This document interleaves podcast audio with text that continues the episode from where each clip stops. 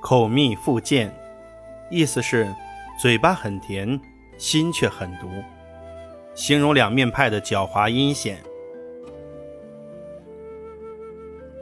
唐玄宗的兵部尚书李林甫能书善画，但他做官却不认真办事，而是一味迁就迎合玄宗的意志。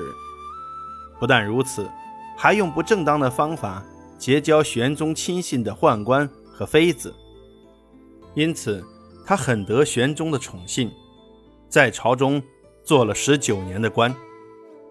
李林甫。和人接触时，总是一副和蔼可亲的样子，嘴里说着好听善意的话，实际上他是一个诡计多端、阴险狡猾的人。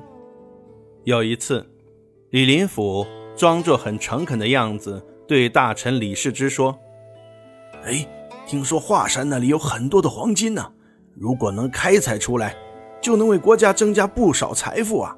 可惜皇上还不知道。”李世之于是建议皇上快点开采。玄宗忙传李林甫来商议，李林甫却说：“华山是帝王风水集中的地方，不能随便开采。那些劝您开采的人，恐怕是不怀好意吧？”玄宗听了他的话，深信李林甫是真正爱国的臣子。反而疏远了李世之。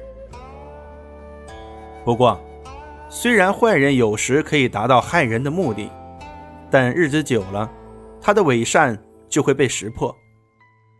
因而，大家都在背地里说李林甫是口有蜜，腹有剑。这就是口蜜腹剑的由来。口蜜腹剑，近义词。佛口蛇心，笑里藏刀。反义词：心直口快，心口如一。